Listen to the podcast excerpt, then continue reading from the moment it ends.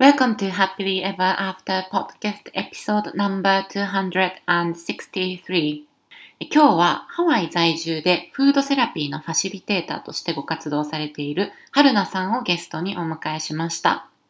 春菜さんは以前エピソード130でご出演いただいたフードコーチのマーシャン幸子さん認定のフードセラピーファシリテーターでいらっしゃいます。ご主人がビーガンになったことがきっかけでフードセラピー講座を受講されたそうなんですが、食の観点だけではなくて、子育てへの向き合い方やご自身の思考の癖にも大きな影響があったそうです。もともとすごい体育会系で気合と根性、そしてまあやるからには完璧でという思いが強かったんだけれども、そのやり方が子育てではうまくいかなかった。やればやるほど苦しくなっていったというところが、このフードセラピーを通してもう十分頑張ってるとか、力を抜いていいんだよという、その優しい目線をご自身に向けられることができるようになったというお話をされていました。この変化は子育てだけではなくて何か今自分のエネルギーが空回りしているとかうまくいかないことがあって行き詰まっているそんな方にもとってもあの響くお話なんじゃないかなと思います。ぜひ春菜さんのストーリー聞いてみてください。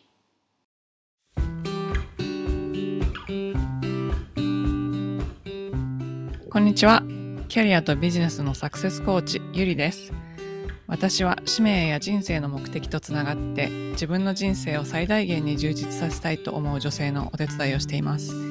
このポッドキャストは今モヤモヤしていたり今の状態にはある程度満足しているけれどもっと大きなこと次のレベルで何かできるんじゃないかなって思っている女性のヒントになればという思いで配信しています。私たちは一人一人素晴らしいギフトをもらってこの世に生まれてきました。そのギフトを生かすことによってパズルのピースみたいにこの世の中で自分なりの役割を果たすことができます。内面の世界を良くしていって充実させることで私たち一人一人が現実を変えていき周りの人世界にもいい影響を与えていくことができます。ソロエピソードではコーチング NLP 瞑想マインドフルネスヒプノセラピーなどに基づいたマニアックな意識や自己啓発に関する話をしています。インタビューエピソードでは世界で活躍する女性のライフストーリーをお聞きしていろんな生き方働き方そして自己実現の仕方があるということをお伝えしています。このポッドキャストを聞いて一人でも多くの方が元気になったり前向きに行動できるようになると嬉しいです。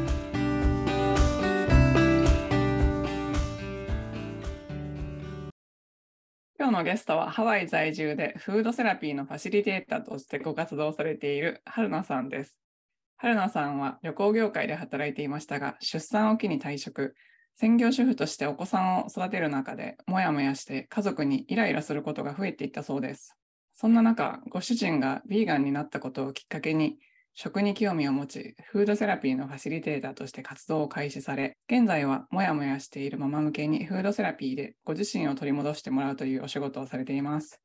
花さん、今日はどうぞよろしくお願いします。よろしくお願いします。ちょっとお聞きしたんですけど、あの原野さんは以前インタビューを受けていただいた子育ての講座をされている坂田信代さんのめっちゃご近所さんっていう 子供たちも同じ学校に通っているご近所で、のぶちゃんからバトンをもらって参加させてもらってます。ありがとうございます。のぶよさん、聞いてたらありがとうございます。えっと、そしたら、まず自己紹介からお願いしてもいいですか？はい。え、ー、とですね、現在、主にね、海外で子育てをしている日本人ママ向けに、子育てを楽にするフードセラピーという6週間のオンライン講座を開催している安藤春菜です。えー、日本はですね、埼玉県の四季というところ出身で、現在9歳の男の子と8歳の女の子、それから5歳の男の子の3人のママです。で、あと主人と一緒に5人でハワイのオアフ島のホノルルの市内に住んでいます。よろしくお願いします。よろしくお願いします。あ3人のお子さんがいらっしゃるんですね。はい、3人います。ゆりさんもそうですよね。結構年齢も似てますし、997なんですけど。あ、そうなんですね。上のお二人が双子なんですよね。あ、そうです、そうです。うんうんうん、じゃあ、小学生ですね。なんかハワイの小学校ってすごい、え、公立の小学校ですか？なんかそうですね。上の2人は私立に行っていて、下のチビが今公立に行ってます。あ、そうなんですね。なんかすごいイベントとかが本土と違いますよね。ハワイの学校って。一番私びっくりしたのが、メーデーのイベントがあるっていう。そうですね、メーデーって言って、あのハワイのそのフラを踊るダンスの日のためにみんなで練習して、あのみんなアロハシャツを着て、フラの発表会とかがありますね。楽しそうですよね。でハワイに行かれてからかなり長い間が経ってるっていう。あ、そうですね、えっと、ハワイに住んでもう16年目になります。あ長いですね。うんちょっと今日はそういうところもお話をお伺いしたいんですけれども、はい。とまず学校を卒業してから旅行業界で働かれていたそうなんです。旅行業界でどんなお仕事をされてたんですか？はい、えっとですね、日本に住んでいた時はランドオペレーターという仕事をしてたんですけれども、あのもともとこの海外に行きたいっていう思考があったので、海外支店がある旅行会社に就職をして、あの主に皆さんのホテルを手配したりとか、こうランドオペレーターなのでバスの手配をしたりとか、そういうランドの面の手配をする仕事を主にアメリカ本土とカナダの仕事をしてました。で、それがきっかけでハワイに来たんですけれども、ハワイに来てからは、まあ、あの引き続きそういうランドのね、あのホテル手配したりとか、バス手配したりの仕事もしてたんですけれども、あのいろんなことを経験させていただいて、一番好きだった仕事が、あのイベントハワイのホノルルマラソンとか、あのそういうところのイベントを企画で運営したりとか、ホノルルフェスティバルとかお祭りとかがあるんですけれども、そういうあの日本の屋台とか、こう金魚すくいとか、そういう屋台の方を手配したりとか、そういうイベントとかをですね、あとパーティーを主にあの企画運営する仕事をハワイではしてました。え、それすごい楽しそうですねす。ごい楽しかったです。あのあの結構日本からインセンティブツアーであの報奨旅行で化粧品の大きな会社の方たちが来たりすると必ずこっちでパーティーをやるんですね最終日とかにそのパーティーのあのお食事とか余興とかそういうのをあのホテルのバンケットルームを使って企画運営したりする仕事をしてたんですけれどもすごい楽しかったです。あすごい楽しそう。え、じゃあそれでハワイに行ってから今のご主人と、えっとそうですね、あのー主人とはこっちで働いて5年ぐらい経った時に出会って付き合って結婚という形になりましたね。はい。あもともとハワイがローカルの方なんですか？そうですね、主人はあの3歳からハワイに住んでいて、でその後ハワイに行ったり、主人の父の仕事の都合でハワイに住んだり、ロンドンに行ったりしてたんですけれども、あのここで育ってます。あ、そうなんですね。えはい。じゃあ、あの、そこで結婚、あ、結婚された時はまだお仕事をされていて、そうですね。結婚してから、はい、出産をしてあの、こっちってものすごくこう産む直前まで働くじゃないですか。はい。大晦日が予定日だったんですけど、もう前日まで仕事をして、すごい。そっか、旅行業界だから年末とかが、そうですね、なんかハワイはあんまりその、ね、ギリギリまで、お正月もあんまりね、海外ってないじゃないですか、アメリカって。なので、もうギリギリまで働いて、で、産休も2ヶ月ぐらいしかないんですよね。で、戻りますかっていう電話が来たときに、まあ、みんな戻るんです、こっちの人たちは普通。あの保険も高いですし、まあ、基本ね、共働きがあれなので、って思ったんですけど、いろいろ調べたときに、まだその時長男の首が座ってなくって、こうベビーシッター代が約1500ドルから2000ドルかかるんですよね、ハワイだと。で、それ払って、働いたお金をそこに払って、戻るのか、首が座ってない子って思って実家もないですし、って思った時に、あちょっと一回仕事を辞めて子育てに専念しようかなって思って仕事を辞めたのがきっかけです。ああ、そうなんですね。はい。そうですよね。すっごい早いですよね、産休明けが。早いです。あの2ヶ月あるかないかぐらいですよね。そうそう。で、私なんか最初、双子で帝王切開だからちょっと長めに取れて、はい。マックス取って5ヶ月半とかだったんですけど、そそれでもまだ全然赤ちゃんえ この子たち大丈夫なの？みたいなこ。の子たち本当預けるのってちょっと不安になりますよね。うん でもそうそうそう、その時私、あの、ハワイから引っ越してきたばっかりの日本人のナニーさんがいたんですけど、あそうなんですね。その方に来ていただいて、なんと双子経験者、おお素晴らしい。超ラッキーだったんですよ。それがなかったら多分本当に難しかったと思うんですけど、本当ですよね。うん本当にもう双子も大変だと思う。私もちょっと年子で死んだんですけれども、一回。思考は大変ですよ。双子も。本当に大変そう。えじゃあ、それで1人目のお子さん、2人目のお子さんで、その間ずっと子育てに専念されてたんですか？そうですね。子育てに専念したんですけれども、ものすごく仕事柄、すごいたくさんの人に会って、ていたんですね、それまで。で、こう仕事を辞めるって決めたのは私なんですけれども、なんかこう毎日子供子供は可愛いんですけれども 子供と毎日いておむつ替えておっぱいあげてまた夜になって寝れなくてっていう生活この単調な生活の中にすごい孤独を感じてしまってあの何、て言うかこう檻の中に入れられた感じ。こう 身動きが取れなくってだけど何かやろうにももう体力も気力もなくってなんかやっぱり自分で辞めるって決めたのにあやっぱり復帰すればよかったのかなとかなんかそこから私はすごいモヤモヤしていくんですね ずっと。それどれくらいの間ずっと子育てに専念されたんですか？えっとですね結局その後長男が7ヶ月になった時に2人目を妊娠してあ 私この子育てにうわーって感じですよね。あのー、早くこうねまとめて産んだら子育ても早く終わるのかなとか超甘い考えを持っていてあの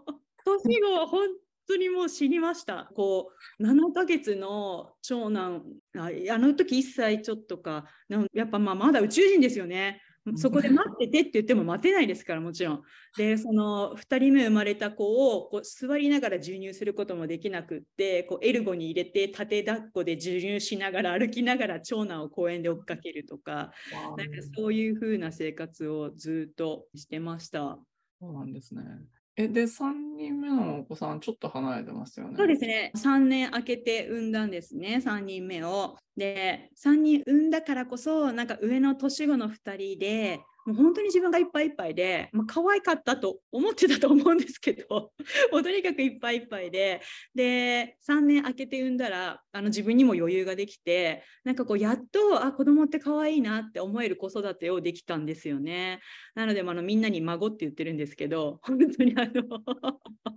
孫みたいに可愛がる子育てがなんかやっとできて、はい。そうなんですね。あ、じゃあその間ずっと働いてなかったってことですかその間ですね、友達の会社をちょっと手伝ったりとか、何なんでしょうね、やっぱり自分に余裕がないのに、やっぱり何かこう社会とのつながりを常に求めてしまっていて、ね、24時間子供が家にいて大変だったと思うんです、自分でも。だけど、その中でもやっぱり何か社会のつながりが欲しくて、ちょっと友達のジムを手伝わせてもらったりとか、そういうことはちょっとさせてもらってました。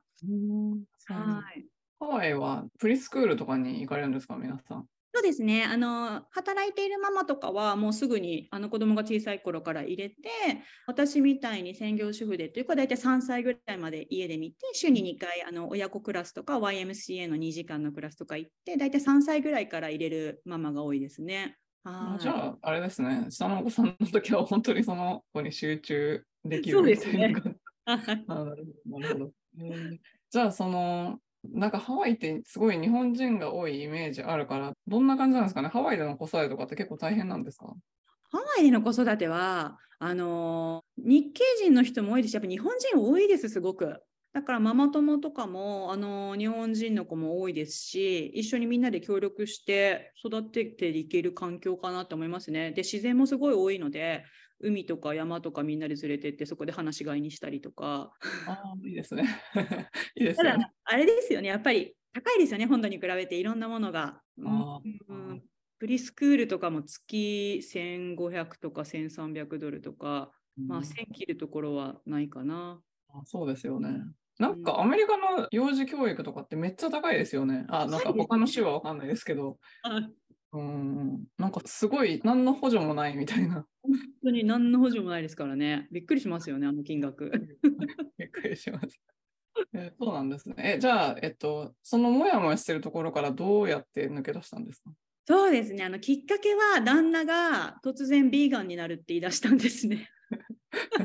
え、それまではお肉とかを食べてたんですか？お肉も大好きでした。もう何でも好きで、あのとにかく作ったものは何でも美味しいって食べてくれる人で嬉しかったから結婚したのに、あの突然、ビーガンになるって言われて。どういう心境の変化があったんですか？血液検査をしたらコレステロール値がすごく高かったんですね。だけどあの、まあ、痩せてるし普段そんなに甘いものとかも食べないしジャンクも食べないしであの家族に聞いてみたらあ遺伝的なものはあると思うよって言われてあの代々。でも自分は遺伝のせいにしたくないってすごく真面目な人で。すごく真面目なせいにしたくないちょっとやれることやってみたいって言われて。で、ビーガンになるって言われて、すっごい食に目覚めたんですね、いきなり。ちょっと迷惑でしょ。ですよね。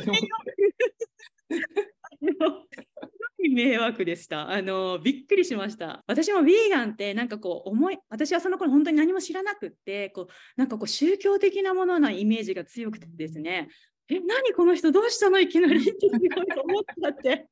でいきなりなんかこの私が作ってるものに対してこれはノン GMO なの？とか BPA フリーなの？とか これグラスフェッドと？か。いきなりそのオーガニックなものとかに目覚め始めたんですよね。すごいこうバトルした時期があっていや作るの私だからみたいな。そんな子供たちちっちゃくって別の料理作れってちょっと無理じゃない？みたいな。すごくバトルしてで私もビーガンに対して全然知識がなかったんで肉食べた方が絶対いいよ体にとか こういう口論が絶えなくて。ね、なんかこう私自身もちょっと学このままじゃもうバトルバトルバトルでもうどうにもならないからじゃあ私がやっぱり健康な食についてちょっと学ぼうかなと思ってあの今私が開催しているフードセラピーの講座を受講したのがきっかけですね。ああ、そういうことだったんですね。え、その時は旦那さんだけビーガンの食事で、他の人は他のものを食べるみたいうな。そですね。だから別の食事作ってました。はい。うんそうなんですね。じゃあ、お食事、まあ、料理とか食についての知識を得ようと思って、フードセラピーを受けられて、そこからなんか変わっていったってことですか？そうですね。あのそれがブレイクスルーにもなるんですけれども、あの最初はその食について学べる講座だと思って入ったんですけれども、その講座自体があのもちろん食についても勉強するんですね。海外で使える材料を使った海外の子育てしてるママが楽になるとか、時短簡単ズボラなレシピとかがあるんですけれども、それとは別にそのママがこの毎日切り離せないキッチンからこう日々の思い込みとか思考とかを手放していくんですけれども、そこの部分が私にとってすごくこう自分の今までの生き方を180度変えてくれるようなきっかけになってそこからどんどんどんどん子育てとか子供とか主人との関係も変わってきました。えー、あそうなんですね。すごいですね。運命の出会いですね。そうですね。あの主人のビーガンがきっかけになって。え、今もまだビーガンなんですか？今はですね、あの80%ぐらいですね。あの友達と集まったりバーベキューしたりするときは食べるようにして、まあ普段のこの私たちと家族で食べる食事はビーガンです。あそうなんですね。今は別々の食事なんですか？今も別々の食事です。でね子どもたちが食べられるビーガンレシピはみんなで食べるしで私も一時ビーガン一緒に旦那とやった時期があってすごいビーガンの良さに気づいて極力私も旦那に近い食事をしてるかな今は。うん。はい。えーじゃあ、それはなんか、どういうふうに変わっていったっていうのは覚えてますか？なんかそのフードセラピーを通して、どんなふうに自分が変わっていっなんかもともと私すごい体育会系で育っていてあのね。こう頑張ればどうにかなるとかやるからには全部やれとかこうやるからには完璧でみたいなこの昭和のバスケ部でこうスポスポコンを叩き込まれてきたんですね。こうもう休むな水なんて飲むなみたいな。ちょっ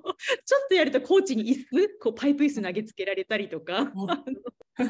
なんかこう水も飲ませてもらえないしトイレにも行かせてもらえないようなこうスポコン一本で育ってきてこうやるからには完璧にやるからには全力でみたいな血で育ってきたんですけれどもなんかママになってからだとそれが全てうまくいかなかったんですよね。自分の思い通りになんて何も進まないしこう頑張れば頑張るほど子どもたちにイライラしてモヤモヤして自分を犠牲にして子どもたちに尽くせば尽くすほどこう何かが足りないっていうような状況になっていた中でフードセラピーで頑張らなくていいよって言われても言ってもらってこう頑張ってる自分に気づいたんですよね。ママたちってこう頑張るのがデフォルトになっていてこう頑張ってる自分に気づいていないママがすごく多いんですよね。なんかもうそれが当たり前になっていて、こうふと頑張ってる自分を客観的に見てあれそれやりすぎてないって自分にこう声かけられるようになった時にすごい自分が変わりましたやっぱりなんかこう自分を犠牲にして子供優先とか家族優先でやってきたけれども自分は何が好きだったんだろうとか子供じゃなくて自分自分っていうものにフォーカスできた時にすごい変わってきましたね。あそうなんですね。まあでもそっちの方がきっとお子さんたちにもいい影響がありますよね。そうですね。なんかこう、子供が変わったんじゃないんですよね、6週間通して私がやった時子供が変わったんじゃなくって、私自身が変わって、こう私の目線とか考え方とか、私が変わったらやっぱり子供たちもすごい変わってきました。うん、はい、そうなんですね。えじゃあそれ最初はフードセラピーの生徒さんとして受けられて、はい、その後ファシリテーターになろうってすぐ思ったんですか？それでその後ですね、そのフードセラピーを作った幸子さんという方が、これからそのフードセラピーを届ける人たちをファシリテーターとしてやりたい人を募集しますみたいな、1期というか0期みたいなのがあった。それで終わっちゃうんですけれども、0期の募集みたいな要請があって、それで、あのやってみたいなっていうふうに入ったのがきっかけです。そうなんですね。はい、あの、幸子さん、マーシャン幸子さんも以前にインタビューさせていただいたんですけど、今なんか、放浪の旅かなんかに出てますか？そうですね。今、あのヨーロッパに放浪の旅に、ここからインスタが上がってきて、すごいなと思って。3ヶ月あのヨーロッパの方で放浪して、そろそろ帰ってくるみたいです。あそうですね。いいですね。えー、そうなんですね。じゃあ、そのファシリテーターとしてご活動、まあ、どんな活動をされてるんですか？今ですね、あのその6週間のフードセラピーというオンライン講座を年に2回か3回ぐらい開催してるんですけれども、もう本当にママたちがこうママってこう、もうくそ忙しいじゃないですか。本当に24時間。あの本当に忙しくて、だけどこう、ママとキッチンって切り離せないと思うんですよね。で、そういうママたちがこう罪悪感を抱かないで、自分のね、好きなことをしていいよっていうメッセージをこうキッチンを通して伝えていきたいなと思って、まあ、日々あのズボラレシピとか時短簡単なマーシャンレシピとかを発信して、まあ、それにねあの時短簡単で作ったレシピの余った時間をこう自分に向ける時間に使ってほしいなっていう風な意味も込めてあの今はインスタとかで発信したりあとはみんなで世界中のママたちとつながってあの来週はみんなで味噌作ったりするんですけれども。味噌作るんですか？え、はい、作りたい あの来週ひよこまん。あのやっぱり遠慮とか謙遜とかしがらみがないあのママたちとこう自分だけじゃないんだよってそれに悩んでるのはあなただけじゃないよって言ってみんなでつながりながらこう共感とかそういうものをベースにみんなでつながっていきたいなと思って、そういうコミュニティとかを今は運営してます。うん、そうなんですね。じゃあそれを始めてなんか変わったこととかありますか？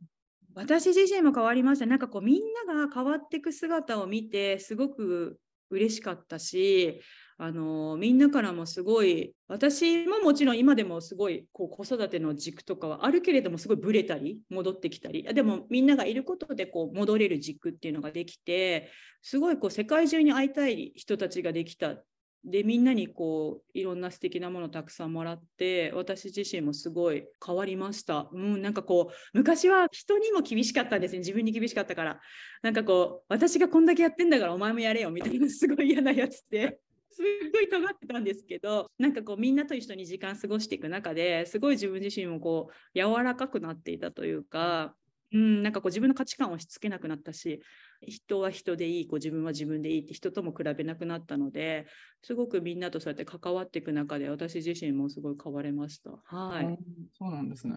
うん、えっと、そしたら、なんか今のお話を聞いていて、フードセラピーってどんなんなんだろうっていう方がいらっしゃったら、そのちょっとだけどんなものなのか説明していただいてもいいですか？ですね。あの主に食3つの柱でなってるんですけど、1つ目が食で、基本低炎症ダイエットというものを取り入れていて、これはのプロのマーシャン幸子さんという料理家が作った、いかにママがズボラに簡単に時短にできるレシピかなんですけれども、砂糖と添加物と乳製品と小麦粉を使わないレシピがあの主に紹介されてます。でママってこう夕方になるとキッチンの前で今日の夕飯何にしようってこうクックパッドとか検索したりして そういう携帯で検索する時間がやっぱり毎日すごいじゃないですか。でそういうママたちに向けてこう毎日レシピ考えないであこれ作ったらいいんだとかこう一緒に参加したみんなと同じ釜の飯を食べながら一緒にねみんなで時短簡単ズボラなレシピを一緒に作っていく柱になる食のところともう一つはあのママの心へのアプローチっていうことでこうキッチンにたってレシピを選ぶ時もついついこう子供が食べたいレシピとかをみんな優先させてしまうんですけれどもそうじゃなくて私は何が食べたいのっていうのを問いかけてみたりとか私が全部やらなくていいよって言ってるのにこうなんで完璧に自分はやろうとしちゃうんだろうとかそういう自分の日々の思考の癖にキッチンを通していろいろ気づいてもらってどうしてそう思っちゃってるんだろうとかどこからその思考の癖が来てるんだろうとか完璧にやらなくていいよ78割でいいよっていうのに完璧にやろうとしててでそれを自分は子供にも押し付けてないかなとか旦那さんにもそういうふうに思ってしまったりする場面がないのかなっていうのをみんなでこう気づきながらアウトプットしていってあ私もそんなのあるよとかこう共感してみんなで自分の思考の癖に気づいていくっていうところが心へのアプローチなんですけれどももう一つ欠かせないのがこのコミュニティでの関わりっていうことで世界中で子育てしている日本人のママたち本当にあの世界共通ですよねどこで子育てしてても 悩みって。そういうママたちとつながりながらあのみんなでコミュニティでの関わりということ本当に6週間同じ釜の飯を食べながらみんなでこうなんて言うんでしょうね、学生時代の部活のノリみたいにみんなでつながりながらコミュニティでの関わりということでみんなであのつながっていきながら関わっていくそういうあの3つの柱で6週間過ごしていくような講座になってます。うんうん、いいですよね。私も受けたことあるんですけど、なんか最初、冷蔵庫の掃除とかさせられた記憶が。本当に冷蔵庫掃除なんですよね、最初の始まりが。っていうのが、なんかみんな最初、もう料理とか失敗って想定内なんですけれども、やっぱりそういうのを隠さないで、こうネタとしてみんなで楽しんでいこうよっていう、そういうマインドから入るので、うん、すごくみんなあそこ楽しんでもらえて。いいですね、いいですね。はい。なるほど。えっと、じゃあ、先ほどブレイクスルー教えていただいたんですけど、他になんかそういう経験ってありますか？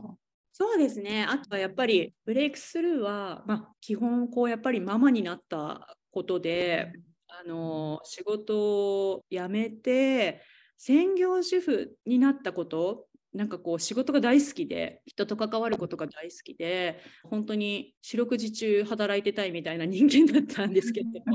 そこからあの専業主婦になってあの全く違う目線でこう何て言うんでしょうあの頃すごい働いてないから暇なんでしょうとかそういう言葉を言われることにものすごく傷ついて、あのこんなに24/7で子供といることが大変だったのかって 思った時期があったんですよね。でもやっぱりそうやってまあ、フードセラピーもそうなんですけれどもそうやって子どもたちと関わっていろんな視点で自分が見れるようになってやっぱりママになって、うん、ママになったこと自体がブレイクスルーだったかなってすごい、はい、そうなんですね。なんか子育てって本当不思議ですよね。なんか子供可愛いんだけど本当に辛い時ありますよね。本当にあの小さい時は本当に自分の時間が1ミリもなくってこうその夜通し一晩寝たいっていうそれが願いで。でこう一人でスターバックスの横とか見て一人でお茶してる子とか見るとすごい羨ましくて、なんかこう とにかくすごい一人に一人のもらえるなら一人の時間が欲しかったっていうそういう時代でしたね。子どもたちが。もう今は本当に育て繁忙期は終わったなって感じるんですけれども、最近は。あの時代は本当に一人の時間と夜通し寝れること。それが本当にもう心の底から欲しいものでしたね。うん、確かに睡眠不足で 頭もろとしてきますよね。でもやっぱり朝は来るんですよね。なるほど、なるほど。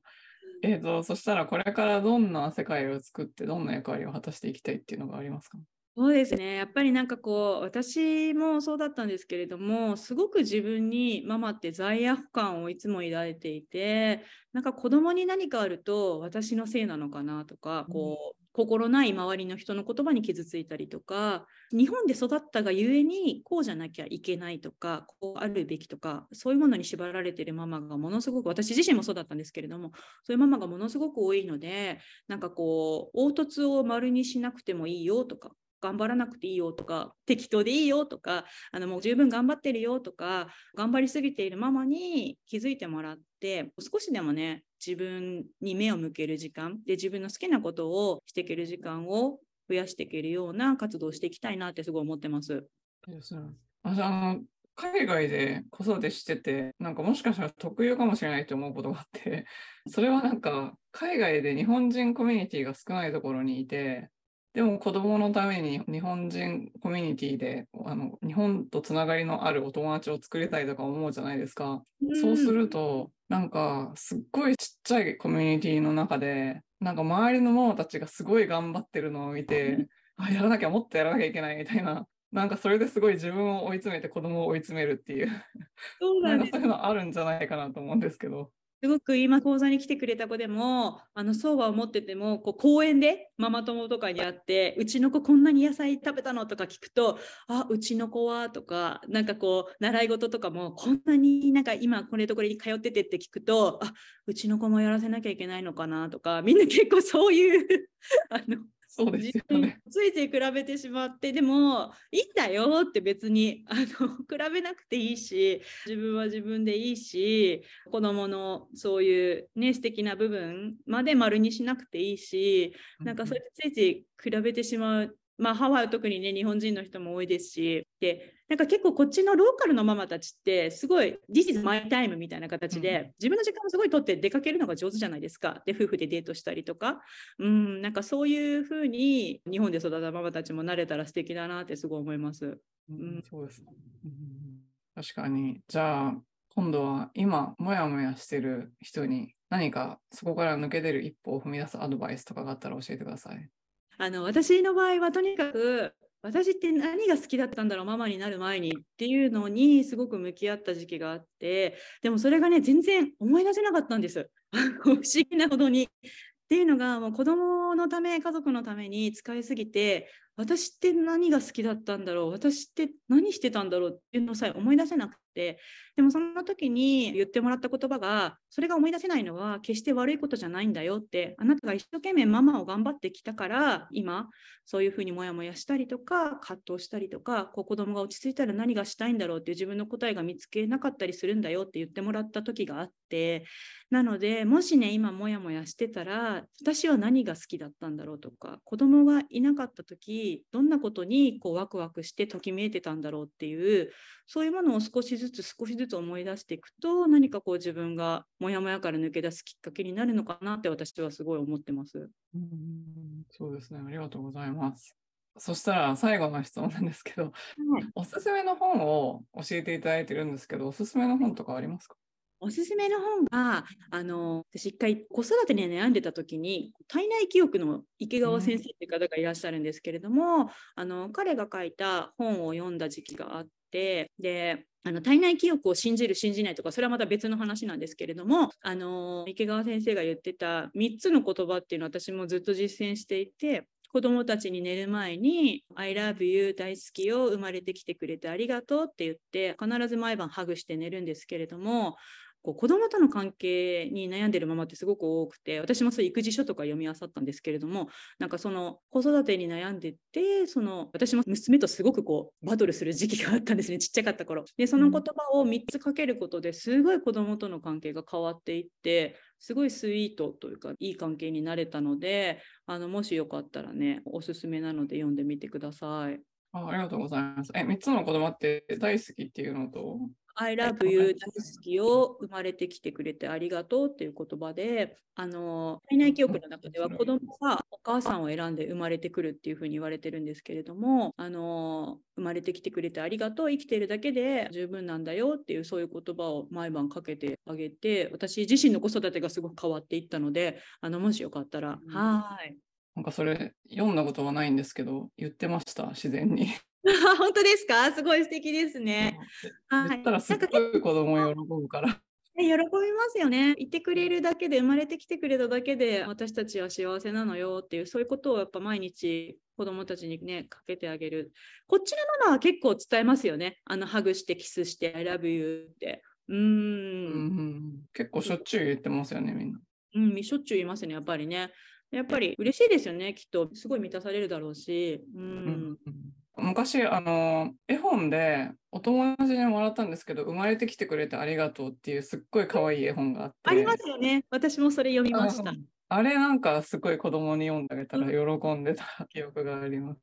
はい、ありがとうございます。じゃあ今日のお話を聞いてフードセラピーに興味があるとか、はるなさんのフォローしたいとかいう方がいらっしゃったら、どこに行けばいいか教えていただけますか？はい、あのーインスタグラムの方で発信しているので、もしよかったらそちらでつながってもらえれば嬉しいです。はい、じゃあ、ショーノートにリンクを貼っておきます。はい。はい、今日はどうもありがとうございました。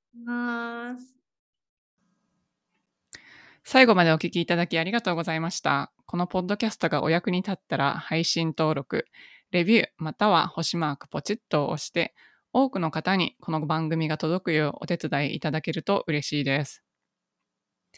今よりもっと高いレベルの自分になって行動できるようなコーチングセッションに興味のある方は、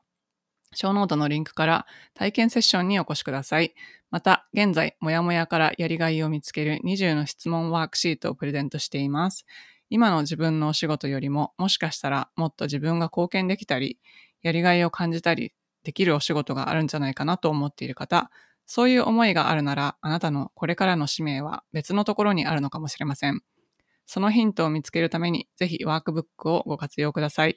プレゼントを受け取るリンクもショーノートにあるので、チェックしてみてくださいね。